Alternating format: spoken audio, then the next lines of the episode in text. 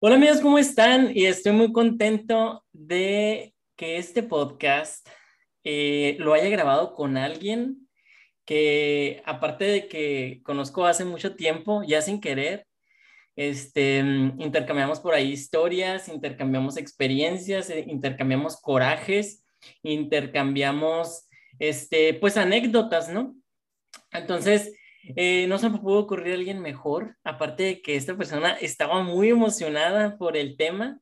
Este, pues dije, de aquí soy, vamos a proponer hacer algo ahorita. Eh, el nombre de esta persona es Mitzi Ruiz. A esta persona la conozco desde la universidad y el capítulo que tenemos para presentar el día de hoy se llama No tengo la culpa. Hola Mitzi, bienvenida. Hola, muchas gracias Roberto por invitarme. Estoy muy emocionada. Gracias por, por compartir tu espacio conmigo y pues poder llegar a tus, así que a tus fans y a tus seguidores. ojalá fueran fans los cabrones.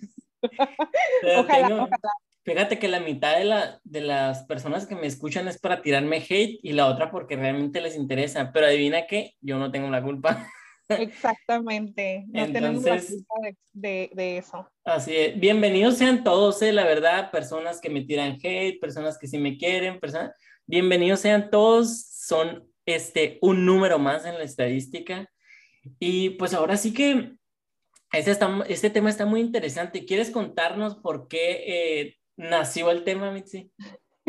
Es muy gracioso porque fue como una, ¿cómo se dice? Introspección de hacia mi persona. Eh, estaba navegando por redes sociales y me encontré con una imagen que decía, eh, todos tenemos una amiga que es muy eh, piquis como para buscar novio, pero cuando elige, elige mal. Y yo se la mandé así rápidamente a mi esposo y me reí y le dije, jajaja, ja, ja, mira, fulanita, ¿no? Lo primero que uno hace es etiquetar y criticar. Y en ese momento yo me puse a pensar, ah, no manches, pero, pero esta fulanita, o sea, ella no, no, no decidió que esta persona fuera una mala persona al momento de, de tener esta relación, ¿no? Y el, y el por qué concluyó y al final también, pues, eh, eh, porque decidió también ser un mal padre, porque al final el resultado de esa relación fue que ella salió embarazada y este muchacho pues terminó siendo un mal papá. Y, y pues de ahí yo hice una, o sea, me, me inspeccioné, yo dije, y, vi muchas cosas que mm, dije, oye, no manches, este, la mayoría de la gente al momento de que vemos que una relación falla, que una persona está saliendo con alguien y que, y que después con el tiempo de esa relación la otra persona se vuelve una mala persona, nosotros tenemos que decir, es que tú escogiste mal a la persona, tú escogiste mal a, a la persona con la que tú estás saliendo, este, es que tú escogiste un mal papá, es que tú escogiste una mala amistad.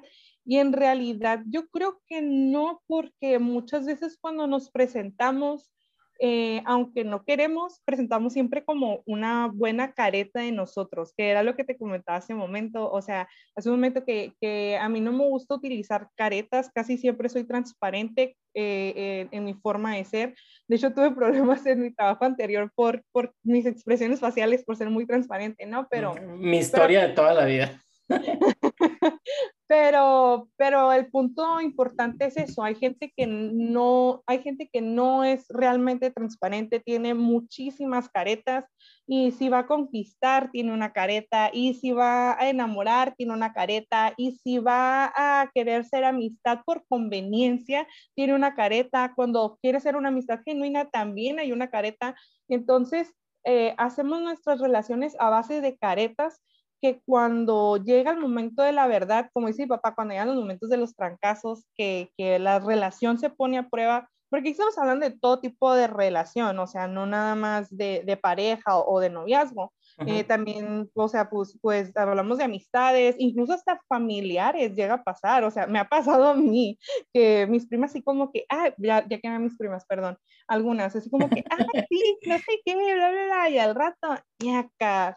Bueno, quiero aclarar en ese punto que esas eran mis primas hace como 10, 15 años, ahorita, sí, ahorita porque ya no. Ahorita ya no. Ese, ese, es importante y lo he platicado aquí varias ocasiones con, con las personas que nos escuchan, que no porque seamos de una manera en cierto punto de nuestra vida vamos a continuar siendo de la misma manera. Yo soy el vivo ejemplo de eso y mis capítulos son un vivo ejemplo de eso porque les he comentado que a veces me escucho un capítulo que grabé hace tres meses, cuatro meses y ya no pienso igual que como era antes y ya no siento igual que como era antes, ¿no? Y no es mi culpa porque todos estamos en constante transformación, ¿no?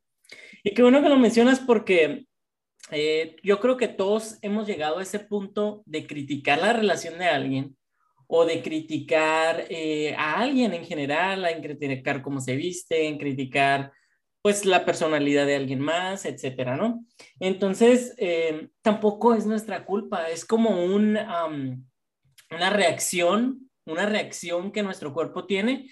Y, y si me permites, quisiera precisamente comentar algo acerca de lo de la culpa que leí. Claro, claro. Eh, ah, yo leí, estuve leyendo por ahí, cierto, pues casi las personas que me escuchan saben que me baso en algunas a mí no me gusta leer, me caga leer, pero me baso en algunas experiencias de psicólogos, audiolibros, etcétera, todo pues basado en la psicología, ¿no? A veces lo interpreto yo a como a mí me conviene porque yo no tengo la verdad absoluta y pues uno, uno, así es.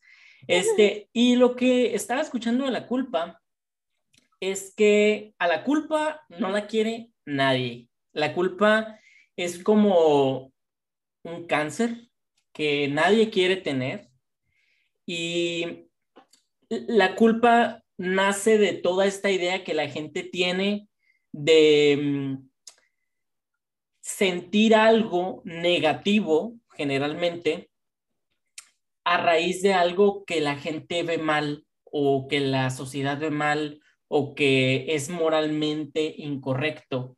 Se siente algo que se le llama culpa y como no es bien visto, tú buscas este, depositarlo en alguien más para no tener un castigo, ¿no? Y, y, eso precisamente me recuerda a lo que estás comentando tú de la imagen que viste. Luego, luego, a ti, ¿cómo entró? Yo soy súper visual.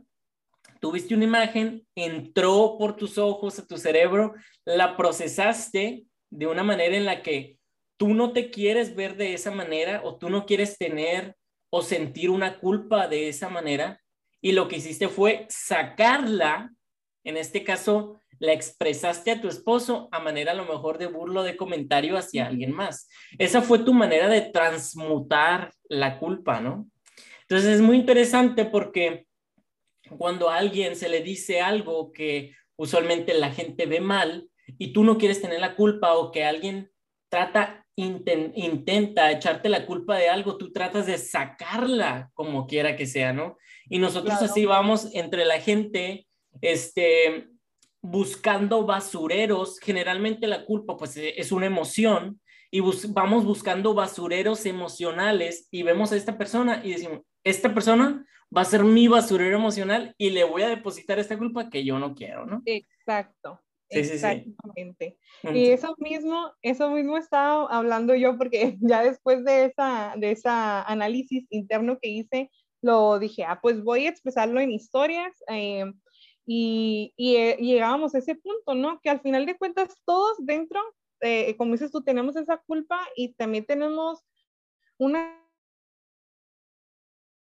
una porquería emocional por heridas que se han hecho y que honestamente no hemos sanado y al final de cuentas, ¿qué pasa? Es como, como si saliera esa pus, ¿no? O sea, que tenemos ahí. Y si no sabemos identificar que ese es nuestro problema, que eso es algo que nosotros tenemos que solucionar, vamos a decir, como dices tú, por la vida tirando esa basura a cuanta persona se atraviese. Así Y, y te genera, y al final de cuentas, esa pudredumbre de, de, tu corazón, esas heridas, causan una amargura. O sea, yo, yo me he dado cuenta porque en mí misma me ha pasado. Tuve una situación con mis papás hace más de 10 años, hubo una situación en mi casa que a mí me amargó el corazón y, y yo me la llevaba como si tuviera caca en la nariz, así de... Mm.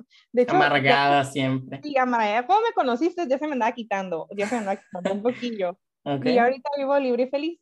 Pero, pero mientras sí, o sea, esas heridas eh, emocionales que tenemos, esa, como, ese, como te digo, esa porquería, esa basura que tenemos emocionalmente, si no sabemos sanar esas heridas, se va convirtiendo en una amargura que es la forma en la que nosotros sacamos esa basura con los demás y, y al final pues eh, las personas a nuestro alrededor pues pagan los platos rotos, ¿no? Sí, y al final pues ese, ese, ese sentimiento o esa basura se tiene que vaciar en otra persona para nosotros poder descansar. Es como, esa madre yo la veo como jugar a la papa caliente, ¿no? O sea, ahí viene la culpa, viene la culpa, viene la culpa, y cuando te toca a ti, a la chingada, a donde la puedes tirar, la vas a tirar. Y, y tomando a lo mejor la, a la analogía de, de basura, como tú lo ves, este, pues sí, realmente vamos a pensarlo de esta manera. Si nosotros nos llenáramos de culpa o de basura en nuestra casa, pues llegaría un momento en donde no podríamos ni caminar, ¿no? Entonces, ¿qué hacemos? Tirarla para el cerco del vecino, tirarla en la calle, tirarla aquí, tirarla allá. Entonces, sí tenemos esta costumbre de ir jugando por la vida a la papa caliente, a buscar el, el, el desecho o a desechar nuestras emociones en otra persona y realmente, y, y lo publicaba en Twitter hace unos días, no sabemos, bro, nosotros nacimos en México, no sabemos reciclar. Nosotros no sabemos reciclar esos sentimientos y es la verdad, porque sabes, hablando, por ejemplo, vamos a ponernos este escenario, ¿qué hubiese pasado si este comentario que tú le hiciste a tu esposo hubiese llegado a los oídos de la persona a la que estaban pues juzgando, ¿no?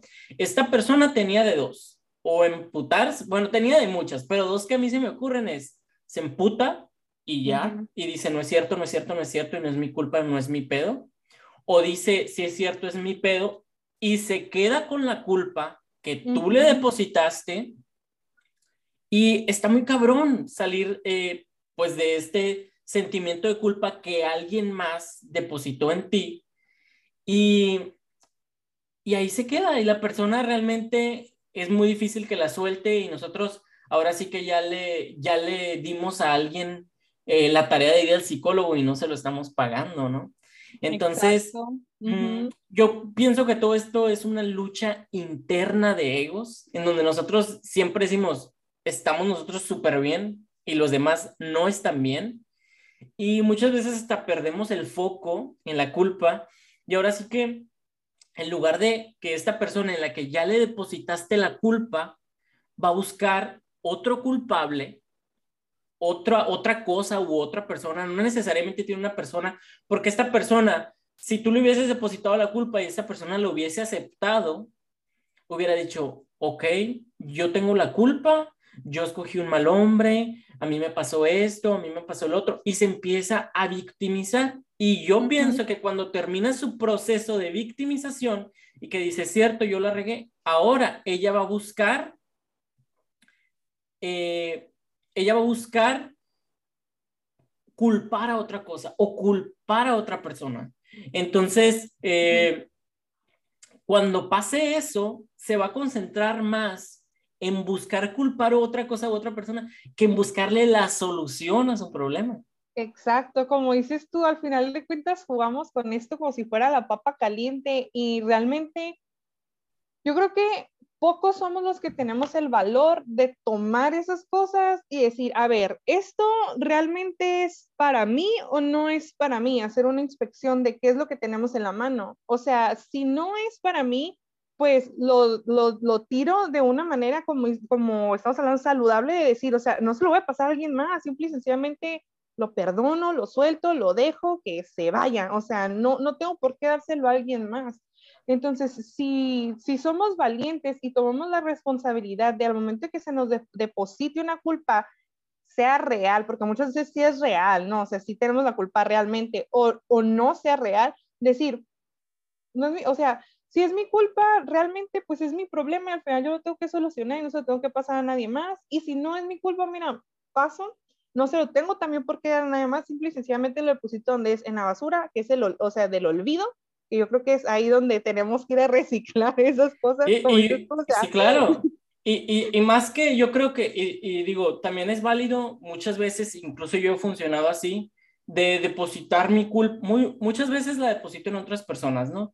Pero muchas veces sí deposito la, la, la culpa en la basura del olvido, como dices tú, pero yo creo que muchas veces cuando la depositamos en, la basura, en el basurero del olvido, llega alguna ocasión similar en nuestra vida o vemos en nosotros o en la vida de alguien más, donde, ¡pum!, desbloqueamos ese recuerdo y como no la trabajamos y solo decidimos bloquearla o olvidarla, vuelve a repetirse todo ese proceso y esta vez más cabrón, ¿no?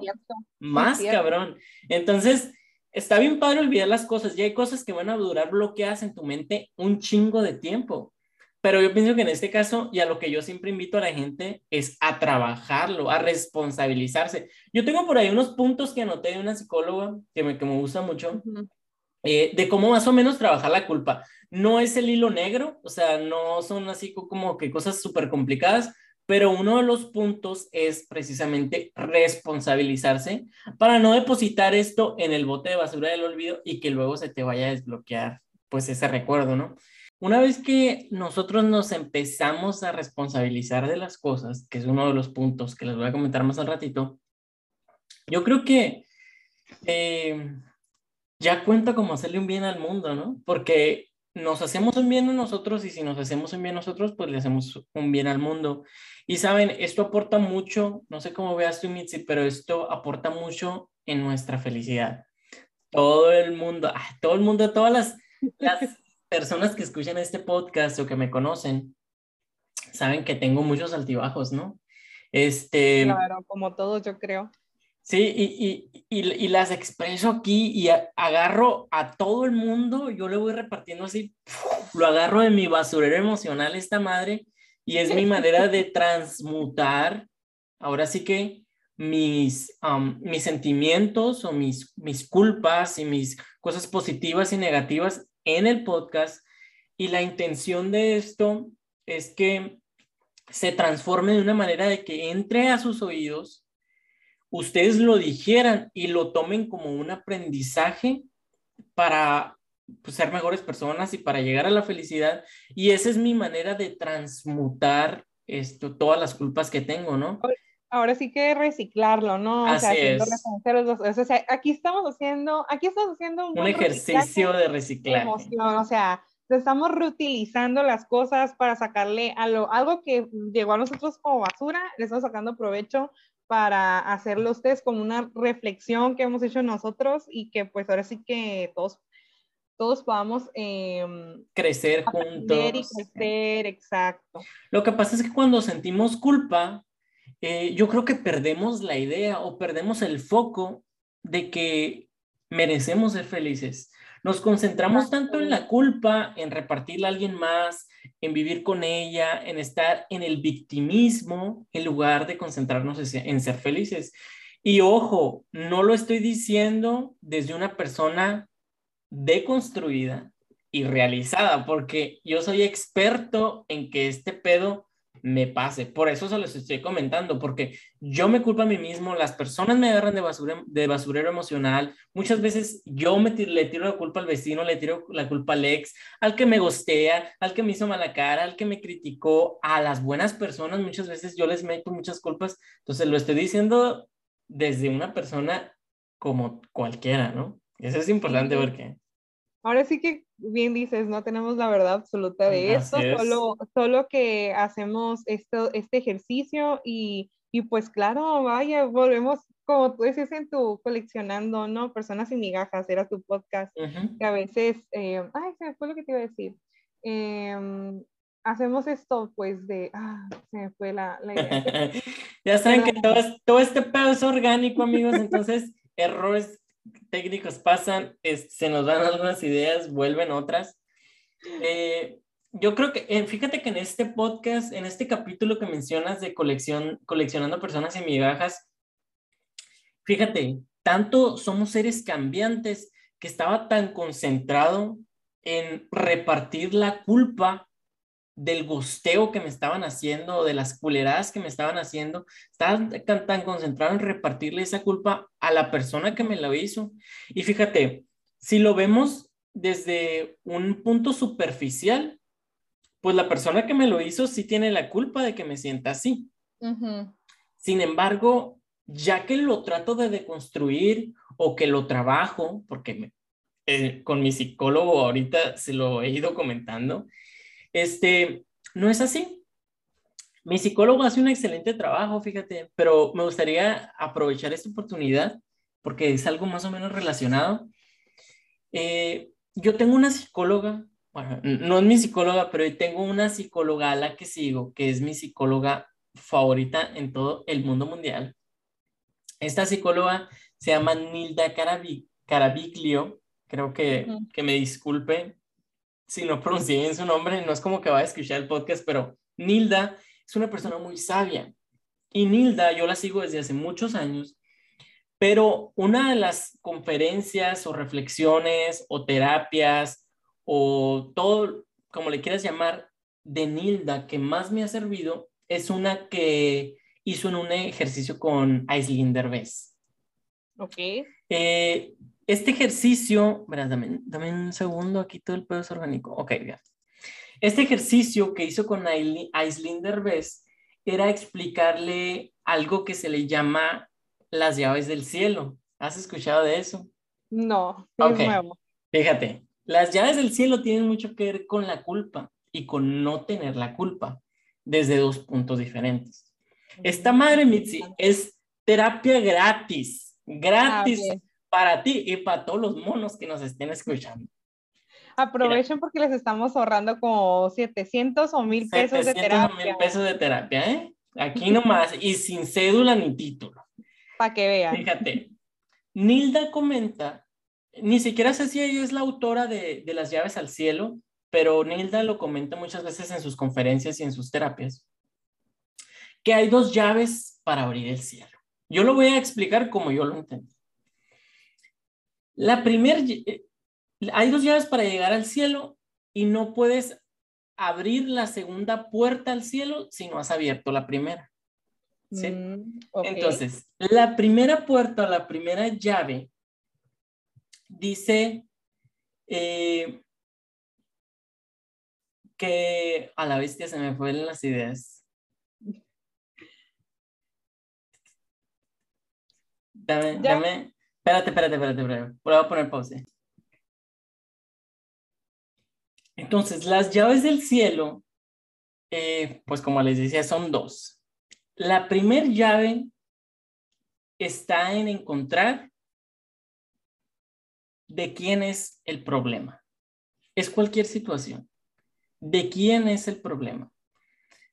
Ella lo explica como un ejemplo muy simple alguien viene y me pega una palmada en la espalda y a mí me duele, ¿verdad?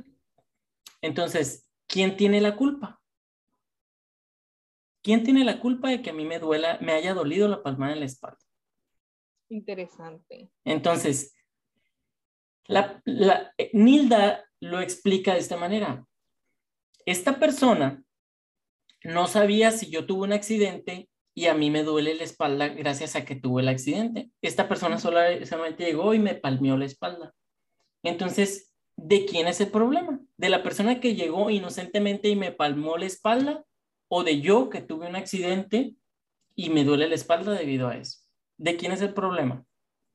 Pues mío, ¿no? Ella le dice como que mío porque a mí es el que me duele la espalda, a yo es el que tenía la herida que me presionó y me dolió la espalda. Entonces, la segunda llave del cielo, ya que reconociste de quién es el problema, que realmente es de uno, la segunda llave del cielo, ella le dice, ¿quién tiene que resolver el problema? Exacto. O sea, la segunda es, ¿quién tiene que resolver el problema? Y la respuesta es, aquí viene San Pedro y te dice la respuesta y te dice, pues la persona que lo siente la persona que lo siente es la persona que tiene que resolver el problema. Si esta persona vino y me palmó la espalda y a mí me dolió, yo tengo que solucionar el problema. Y en el, en el podcast de Aileen, de Aislinn lo, lo, cuentan súper padre porque eh, ahora sí que también da otro ejemplo de, de, las puertas del cielo y por ejemplo de ahí dice, ¿no?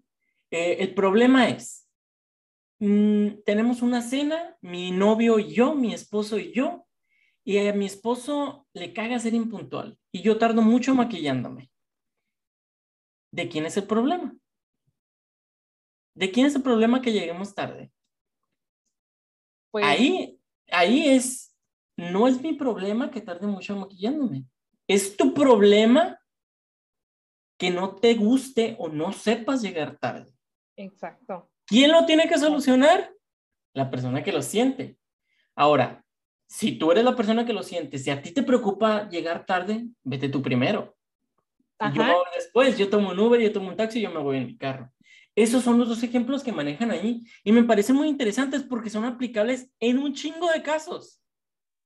¿De quién es el problema y quién lo tiene que solucionar? Así es, o sea, por eso, le, por eso le llama las llaves del cielo, ¿no?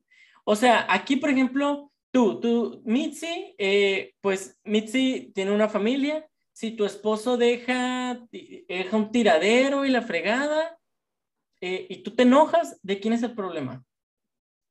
Mío. Tuyo, tuyo. ¿Y quién lo tiene que solucionar? Tú. Pues ¿Cómo Pero por eso me enojo, porque lo tengo que solucionar. Así es. Porque tú estás buscando depositar esa culpa en otra persona. Tú le vas a decir, es que tú tienes la culpa porque tú dejas toda la ropa tirada. Claro. Y la verdad no es así. Está en ti solucionarlo. Claro, que lo puedes a él hacer formar parte de la solución. Le puedes, puedes hablar con él, puedes decirle, mira, no me gusta esto. Puedes hacerlo parte de la solución, pero tú eres la encargada de solucionarlo. Exacto. Uy, sí, qué buen punto estás tocando. No sé aquí cuántas parejas os nos escuchen o si te va a servir este tip. Eh, en estos cuatro, no sé si han sido largos o cortos, la verdad a mí se han hecho maravillosos estos cuatro años de casada, casi cinco.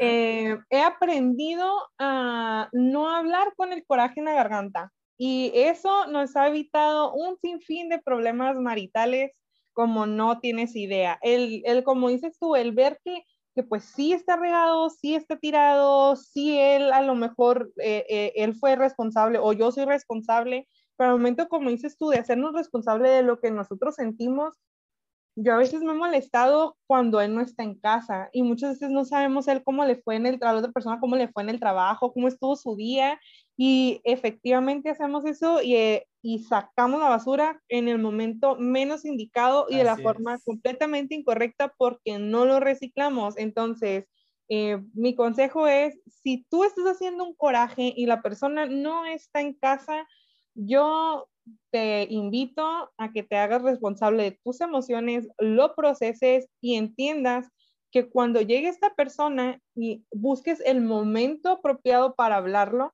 y, y, lo saques, pero como, o sea, como te digo, como dices tú, o sea, de una manera reciclada, pues que ya hayamos procesado todo eso. eso nos va a evitar un sinfín de problemas maritales. Yo lo he practicado, cuesta mucho trabajo, pero miren, Mucho. hasta ahorita todo va bien. Mira, y te voy a decir algo que yo creo, este, yo no tengo la verdad absoluta, pero yo lo creo totalmente. Y a lo mejor te sirve a ti, a lo mejor le me sirve a mí y a lo mejor le sirve a las personas que las escuchan. La culpa, y estoy tomando este ejemplo que tú estás hablando de, de algo, una discusión marital, ¿no? De pareja. La culpa no tiene por qué ser una dicotomía. O sea, no es o bien o mal, o sí o no. O yo tengo la culpa o tú tienes la culpa. No funciona así. A veces nadie tiene la culpa. Nadie tiene la culpa. Entonces, ¿por qué no? Porque tú dime, ¿es tu culpa que las personas ah, hayan introducido en ti un chingo de culpas? No. Pues no. ¿Es tu problema? Sí, porque ahora tú lo tienes y tú lo tienes que trabajar. Pero tu culpa no es. Entonces, no es, aunque yo no tengo la culpa de que la casa esté toda tirada, entonces tú tienes la culpa. No funciona de esa manera. A veces nadie tiene la culpa. ¿Por qué? Porque dos personas son el conjunto de un chingo de árboles genealógicos depositadas en dos monitos. Entonces. Y a veces todo es circunstancial, o sea, ni siquiera es culpa de él, ni siquiera es culpa mía, es circunstancial. Totalmente. Y es bien válido identificar que te sientes molesto por la circunstancia y no por la persona. Aprenden, amigos, a identificar eso, porque muchas veces mi marido me ha llegado tarde por el tráfico, por el jefe, por lo que tú gustes y mandes, y eso es algo circunstancial. Entonces yo le, me llega y me dice, ¿estás molesta? Yo, la neta, sí estoy que me lleva, pero ¿sabes qué? Es la circunstancia. Ahora sí, culpamos culpamos la cosa correcta y, procesamos eso correcto porque es circunstancial. Entonces, como es circunstancial, yo no me puedo enojar con mi marido, o sea, él, él, no tiene el control del tráfico, él no va a ser así y va a llegar a casa, o sea. Te voy a, aquí, Mitzi, este pedo, para que vea la gente, para que vea la gente que esta madre no está planeada más que verga. Te voy a construir y destruir tu cosa que acabas de decir en algo que a lo mejor te va a servir. Se vale que no lo tomes, pero te lo quiero compartir. Échale. Tú mencionaste que culpas a la cosa correcta, ¿verdad? Ajá. En este caso, culpas a la circunstancia. A la circunstancia. ¿Sabes qué está todavía más chingón? Que te lo voy a dejar de tarea para que lo practiques. Y yo lo, aprendí. Y lo aprendí de Nilda, ¿eh? Lo aprendí de esta señora que es Vale Oro y lo aprendí en la lección que me dio de las llaves del cielo. Dice, otro de los casos que ella comentado en alguna ocasión y me lo me abriste los ojos y el corazón ahorita que dijiste la palabra tráfico fue como pum, se me prendió el foco. Dices, es que a veces mi marido llega tarde y llegó tarde porque había un chingo de tráfico. ¿Cómo me voy a enojar con él? La culpa es del tráfico. Ajá. Está bien. Si lo vemos de una manera por encimita, la culpa es del tráfico. Pero sabes, en nuestra repartición de culpas, lo hacemos de una manera, cuando repartimos culpas, lo hacemos de una manera egoísta, porque nosotros no queremos tener eso que no es agradable. Ahora, no hay que ser egoísta y creer que nosotros somos los únicos que tenemos derecho a tener un automóvil y a movernos por toda la ciudad y que el tráfico es culpa de alguien más. Entonces, mi marido llegó tarde por culpa de todo el tráfico que hay. ¿Sabes qué es lo que está pasando ahí? y me costó mucho en aprenderlo, me costó mucho. Le estás dando poder al tráfico de que te haga sentir algo negativo. Le estás dando el poder a una circunstancia que tú no puedes controlar que te haga sentir algo negativo. Y yo lo comentaba en un, en un episodio anterior. No puedes, no puedes culparte, no puedes, em, ahora sí que sentirte así por algo que no puedes controlar. No le puedes dar el poder de, de la manera en la que tú te vas a sentir al tráfico. Y yo soy la persona más indicada o menos indicada para decirlo. ¿Por qué más indicada? Porque esto te puede servir. ¿Por qué menos indicada? Porque a veces también caigo en eso pero lo sé y cuando me acuerdo me río de mí mismo. Digo, no mames, el tráfico no tiene la culpa, yo no le puedo echar el poder al tráfico. ¿De quién es el problema si llegué tarde a un lugar? ¿De quién es el problema si llegué tarde a mi casa? Mío. ¿Por qué? Pues porque no salí más temprano. Es mi culpa. Yo la tengo que trabajar, yo la tengo que reciclar. Y hay, y hay cosas, y aquí entro precisamente esto que te decía. A veces la culpa no es de la Mitzi, no es del esposo de la Mitzi y no es del tráfico del esposo de la Mitzi. La culpa no es de nadie.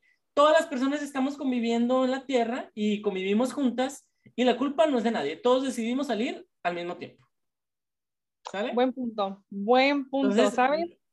No lo había pensado así. Sí, no hay que darle el poder a, a algo circunstancial que no podemos controlar que maneja nuestro estado de ánimo. Claro, esto, o sea, lo decimos, y un chingo de veces caemos en lo mismo.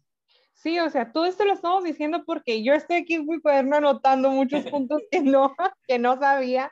Había, hay cosas que practicar, hay cosas que cambiar. Yo creo que todo, como, como bien hablábamos, se trata de, de crecer, de madurar, de aprender y, y, sobre todo, pues, de realmente inspeccionarnos a nosotros mismos y ver realmente qué, qué estamos haciendo. Ahora, hablando ahora de nosotros mismos, eh, me gustaría comentarte los puntos de la imagen que te, compartí para, yo creo que es bueno detectar en nosotros cuáles son nuestras propias red flags de por qué estamos siendo una, a ver. Vamos a ver, antes de que comentar estos puntos, estos puntos, amigos, eh, se los voy a tratar de compartir a, las personas que nos vean en el YouTube, que nos escuchen en los YouTube.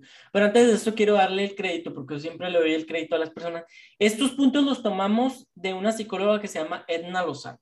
Para, por si la mm. quieren seguir en, en, Instagram, es arroba psicóloga Edna, psicóloga.edna Lozano y ahí la encuentran en el Instagram, ¿no? Entonces ahora sí, Mitzi, vámonos recién. Ahora sí, ahora sí, honor a quien honor merece. Así es. Em, yo, yo los vi estos puntos porque algunos yo los tengo, eh, completamente honesta, y vi que, que si yo los mejoro, pues pueden mejorar mis relaciones. No, el número no es, es aislar, aislarnos por miedo al rechazo.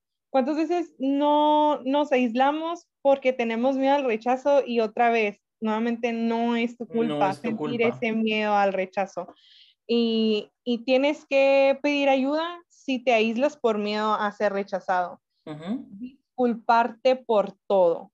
Tampoco es tu culpa. Tampoco es tu culpa. O sea, disculparte por todo viene muchas veces de, de tener gente antes de nosotros. No voy a decir que, que papás, porque a veces también son relaciones que nos han hecho que nos cuestionemos todo lo que hacemos y hacen que nosotros tengamos que pedir disculpas por todo, cuando efectivamente no es nuestra culpa. Y sabes qué es lo mejor de todo esto, Mitzi, que cuando pides disculpas, aunque no sea tu culpa pedir disculpas por todo lo que crees que haces mal, eh, con eso puedes identificar a una persona buena, porque sabes, está tratando de cambiar. En su interior, si tú ves a alguien que se disculpa por todo, es una buena oportunidad de sugerirle que vaya a terapia para empezar, o de ayudarlo, porque de ayudarlo a entender que no es su culpa. ¿Por qué? Porque si una persona pide disculpas constantemente, esa persona puedes estar seguro que hay algo ahí que tiene que corregir, ¿no?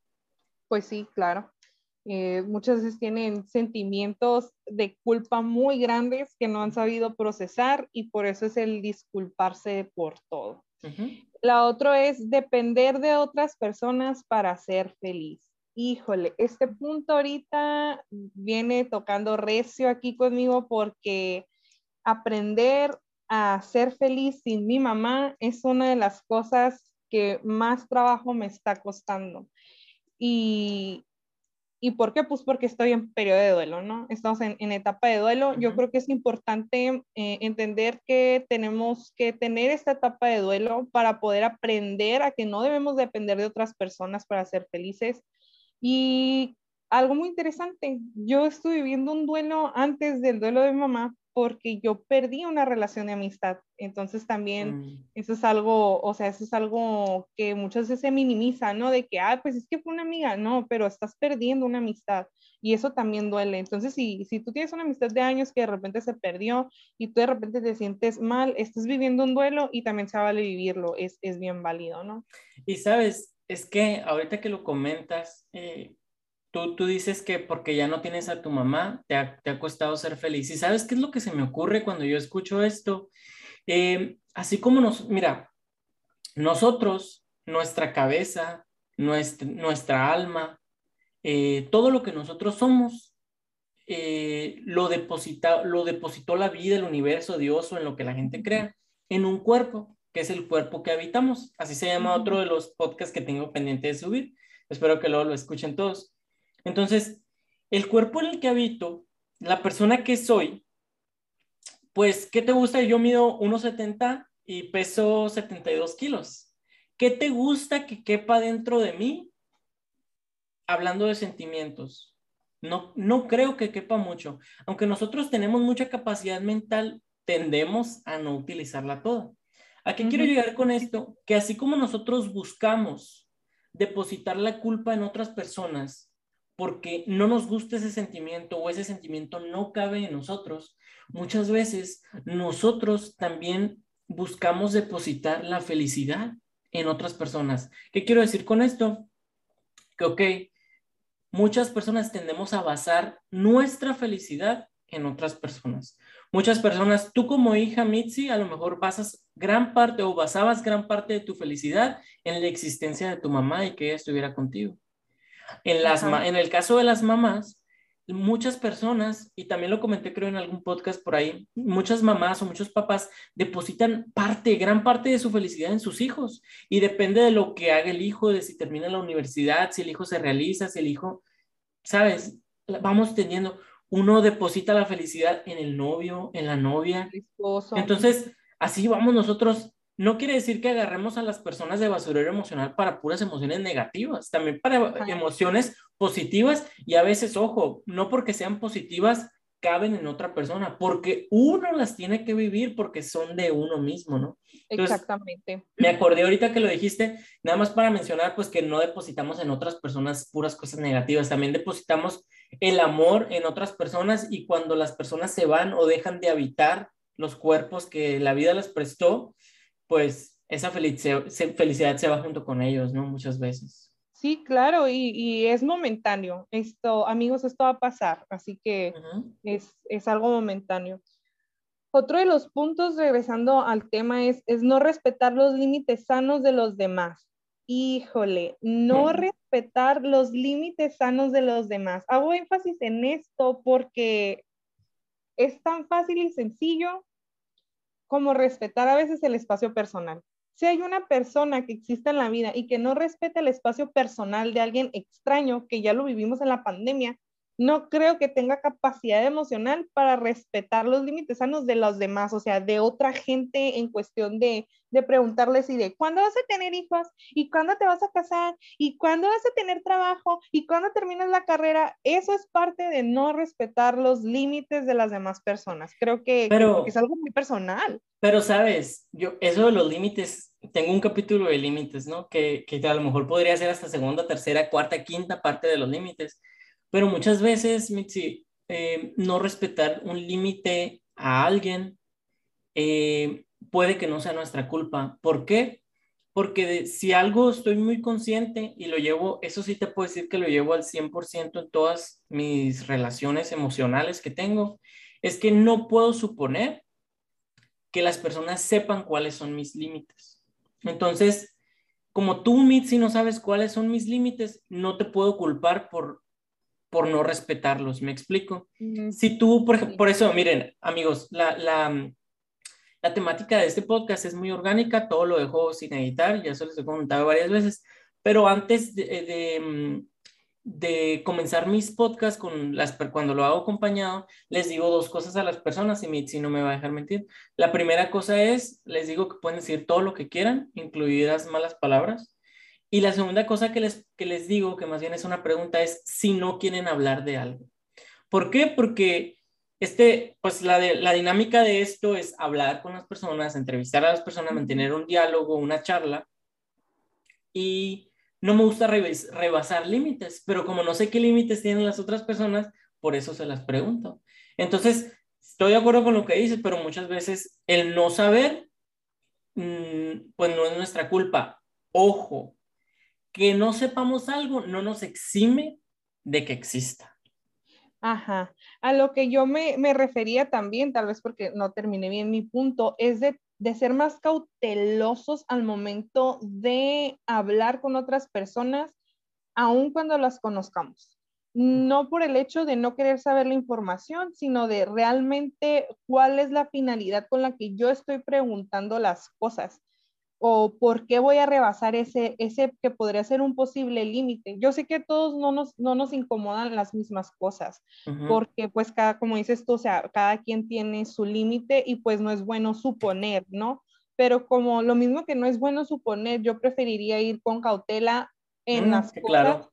Eso es más que nada, yo creo que eso es al, al respetar los Y hay cosas muy, hay cosas muy obvias, ¿no? Hay que, hay que ser sensato, hay que eh, tener sentido común, o sea, eh, no le vas a, ya hay cosas que caen en la grosería y que aunque no sepamos que es un límite de alguien más, no lo tenemos que hacer. Eso de, ay, qué padre que estás embarazada y tú, ay, no estoy embarazada. Es como innecesario totalmente. ¿Por qué? Porque ya cae en el juicio a la apariencia física. Es mi primer capítulo, amigos, por si lo quieren ir a escuchar. este, ok, el siguiente de los puntos el siguiente de los puntos es asumir, callar y no preguntar para clarificar. que era algo que estábamos tocando en el punto anterior. Entonces, eso también yo creo que dentro de las relaciones personales es súper importante. Me acaba de pasar con un amigo que tuvimos una conversación por mensaje y él asumió que por yo enviarle un emoji equivocado, yo me estaba burlando de él y que ya lo tenía harto. Eh, cayó cayó y me dejó de hablar y no me preguntó para clarificar nada, más sin en cambio hizo su juicio, más sin en cambio, perdonen mi, mi léxico, este, sin embargo, perdón, hizo su juicio y ¿qué pasó? Pues este, él pensó que yo lo, que él estaba siendo molesto conmigo, cuando en realidad solo no tenía tiempo en ese momento para contestar. Lo que se me hizo más fácil es poner un emoji y ni siquiera por lo que él me estaba diciendo, sino por lo que trataba el tema en sí. Entonces, pues... Ya, se está exasperando la Mitzi. Sí, de repente me sacan el tapón, pero al final de cuentas es algo con lo que tengo que trabajar, ¿verdad? pero eh, asumir, callar y no preguntar para clarificar, yo creo que es algo que nos tenemos que preguntar si hacemos eso y, y no creo que, que esté, esté bien. Eh, otra, otro punto es brincar de una relación a otra sin tiempo de elaborar tu duelo. Ok. Este punto eh, yo lo leí y, mm, y, es algo bien complicado porque no a todas las personas les funciona igual. Yo lo veo, exactamente, yo lo veo como que no es tu culpa y sabes, yo lo veo como que no es tu culpa y lo digo desde mi experiencia, no tengo la verdad absoluta, pero no es mi culpa brincar de una relación a, a otra sin tiempo de vivir mi duelo porque muchas veces mi vacío emocional me lleva a que eso suceda. Es algo que es mi problema, yo lo tengo que trabajar en terapia, con ayuda, sin ayuda, solo, como sea, pero no es mi culpa. Así como no es mi culpa, no es culpa tampoco de otra persona y no significa que alguien lo tenga que aguantar, ¿verdad? Pero se les agradece a las personas que te acompañan en tu proceso, no que te aguantan, porque no le deseo a nadie que me aguante. Yo le deseo a la persona, hombre, mujer, ser ente extraterrestre que quiere estar conmigo, yo le agradezco que me acompañe en todos mis procesos, así como yo le voy a ofrecer acompañarle en todos los suyos, ¿no? Claro. El otro punto es preocuparte por quedar bien con los demás e ignorar tus necesidades. Un ejemplo, no respetar tus horarios de comida por trabajo. Amigo, es la imagen, te lo prometo que no quise eh, tocar ningún Me cayó así la pedrada, ¿no? El cerro de la rumorosa se vino encima. La neta, sí. Pero, pero pues al final tampoco, pues tampoco es tu culpa, ¿verdad? No, no voy a hacer ningún comentario al respecto de este punto porque sí me llegó. Pero yo creo que también aquí es un poquito más también de liberarnos y, y de no que, como efectivamente no quedar bien con los demás, ignorar tus necesidades. Mi necesidad a veces de, de ser feliz, ¿no? También. Entonces, claro, no de una manera egoísta, eh, pero, pero al final sigue siendo una necesidad, ¿no? El otro punto es querer controlar todo a tu alrededor. A robertarse, pues, como quien dice. Exacto, entonces, o Mitzi también lo hace, ¿eh? Mitzi, a Mitzi le encanta hacer una Lois. Yo hablando en tercera persona, Mitzi es igual a Lois. Entonces, sí está canijo, eh, querer controlar todo a tu alrededor y no es sano emocionalmente. Ahora sí que se los, se los digo yo porque soy experta en el tema por propia experiencia. El punto que, la idea que se me fue hace rato era por eso. ese era el punto. El otro punto es abuso de sustancias. Ahí. Este punto es muy delicado. Es muy delicado porque no es, otra vez, todos los puntos es la misma reflexión. No es tu culpa, sí es tu problema y tú lo tienes que trabajar. Yo, y esto va a causar mucha controversia lo que voy a decir, incluso a lo mejor contigo porque no estás de acuerdo, es mi opinión, yo no tengo la verdad absoluta y es en base a las experiencias que yo he tenido. Para mí, la reinserción social de un alcohólico no existe, ni de un drogadicto no existe. ¿Por qué? Porque todos los que yo he conocido a los años siempre vuelven a caer. Entonces, en este punto en particular, yo no quiero ofender a nadie, pero aunque no sea su culpa, porque algo los puede llevar a caer en ese hoyo, yo Aarón, yo, Roberto Aarón, prefiero mantenerme fuera de esa línea. Y si de, identifico que alguien tiene una situación así, con permisito, ahí te ves, güey. Y, y se vale, o sea, eh, se vale eh, hacer, hacer eso y, este, y, quererte alejar, porque es completamente normal que si nosotros personalmente no hemos lidiado a lo mejor con ese tipo de situación, que lidiar con la situación de alguien más. Me, me abruma.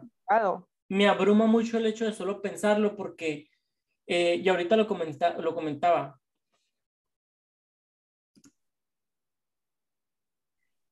entonces, siendo muy o tratando de ser muy coherente, te digo, yo buscaría acompañar a alguien en sus procesos, pero ese específicamente del abuso de sustancias, yo no me siento preparado para acompañar a nadie en el abuso de sustancias. ¿Por qué? Porque no soy quien, porque no soy experto, porque no sé cómo y porque la verdad no quiero. Y tampoco me pueden culpar por no querer. No es mi culpa no querer. No, yo creo que, creo que se vale, o sea, honestamente se vale, como te digo, si una vez no lo lidia eh, nosotros mismos en un abuso de sustancias, o sea, porque vamos a lidiar el de la otra persona, ¿no? Si nos hemos mantenido, nos hemos mantenido alejados de todo eso, porque de repente sí, ¿no? El otro, el otro punto es eh, escuchar sin tomar responsabilidad solo para responder a la defensiva. Ese punto está pasa por lo general siempre hijos y papás.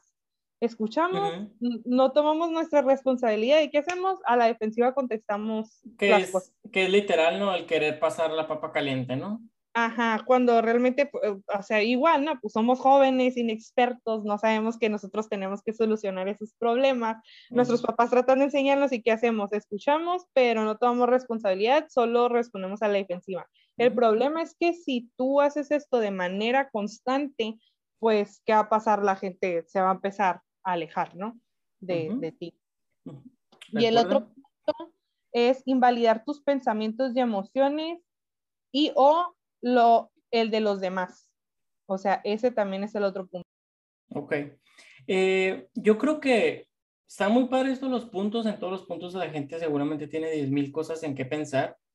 Eh, yo creo que para más o menos cerrar, me gustaría cerrar este tema, a menos de que tú tengas otra cosa que comentar, me gustaría cerrar este tema con dos cosas. La primera es una invitación a que dejemos de culpar a los demás y tomemos el control de nuestra vida, de nuestras culpas. Y ahora sí viene la, los, el, el, que les digo que no es el hilo negro que comenta esta psicóloga, que es la solución como para tomar el toro por los cuernos. Es saber o aprender o saber a digerir la culpa, que es aceptarla, asimilarla, responsabilizarse, tomar el toro por los cuernos, siempre tratando de ser humilde y siempre tratarlo de ver con una actitud resolutiva, no de pasar la bolita. Eso es más o menos como que los puntos que tengo yo para tratar la culpa. No sé si a, ti se te ocurra otro. Em, el otro punto es que por favor dejemos de juzgar a las personas uh, por las decisiones que tomaron. Honestamente, no es su culpa que las otras personas hayan decidido eh, ser malas personas. Eh, a lo mejor es algo un poco rebuscado, pero, pero al final es no juzgar a los demás por las relaciones que tienen. Eh, no es nuestro problema, nosotros no estamos ahí, una relación es de dos y a veces no sabemos cómo pasan exactamente las cosas y, y es fácil juzgar, ¿no? Para nosotros creemos que una persona tiene la culpa y en realidad pues no, no es culpa a veces de nadie. Y, y aparte, como, como decías hace rato, ¿no? A veces las cosas se inician de una manera muy bien y sana y después se convierten en, en, en, otra cosa, ¿no? Porque las personas pues somos gente cambiante y pues no le podemos echar la culpa a alguien de haber escogido a alguien por, este, pues por eso sí ya se transformó. Nosotros no escogimos a la persona cuando era así. Eh, efectivamente, amigo, amiga, tú no tienes la culpa de que esa persona al final haya sido un patán o una patana, no sé cómo se le diga a las mujeres. Una culera. este, tú no tienes la culpa de, de tú haber hecho bien las cosas y esta persona haber decidido hacerlas mal, porque efectivamente, como dice Roberto, cambiamos, cambiamos eh, para bien, mm, eh, para mal otras veces. Entonces sí es, sí es importante hacernos siempre esa inspección a nosotros mismos, ver estos puntos que al final, si bien no son nuestra culpa, sí somos responsables de solucionar el, el problema. Así es. Pues sería todo por mi parte, Roberto. La segunda cosa que les digo que tengo para cerrar, y es la última, es una invitación para ti, persona que nos escucha, y aunque yo sé que la pueden hacer con nosotros, quiero hacer algo muy personal con Mitzi, porque, porque puedo, porque ya estamos aquí. Y la segunda cosa y mi cierre es que quiero que tú y yo, Mitzi, hagamos un ejercicio. Un ejercicio eh, muy breve, pero me gustaría que con mi audiencia y conmigo abras tu mente y abras tu corazón y me expreses algo que a lo mejor tengas guardado en lo más profundo de tu interior, que alguien te echó la culpa y que ahorita te voy a ayudar a que lo recicles. Y ahorita me vas a decir, no tengo la culpa de ta, ta, ta, ta, ta, lo que tú quieras, y lo vas a reciclar por lo menos para no tratarlo en un buen tiempo. No tengo la culpa de haber sido abusada cuando era niña y sentir placer porque en realidad fue un abuso de una persona mayor y yo no tuve la culpa. Y tal vez algo muy fuerte, pero realmente yo no tuve la culpa de eso.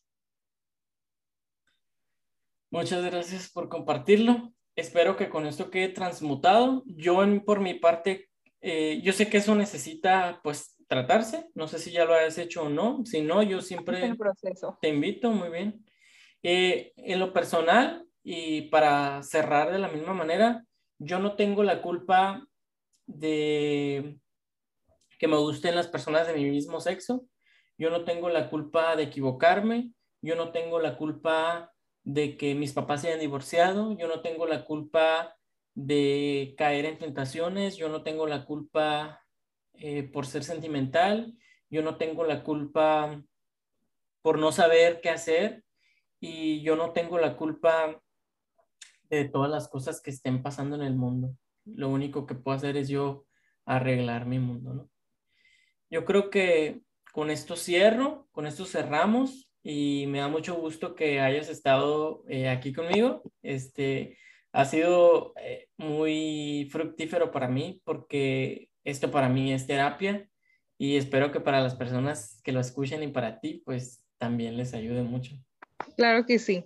Fue muchas gracias por tu espacio. Les tengo que comentar que esta es la primera vez que digo en voz alta lo que me está pasando y creo que es parte de mi proceso de superar varias heridas y de que obviamente pues no tenemos la culpa eh, de, todo esto que nos pasa y muchas gracias. Gracias por, por dejarme expresar en este tu espacio. Eres bienvenida cuando tú quieras.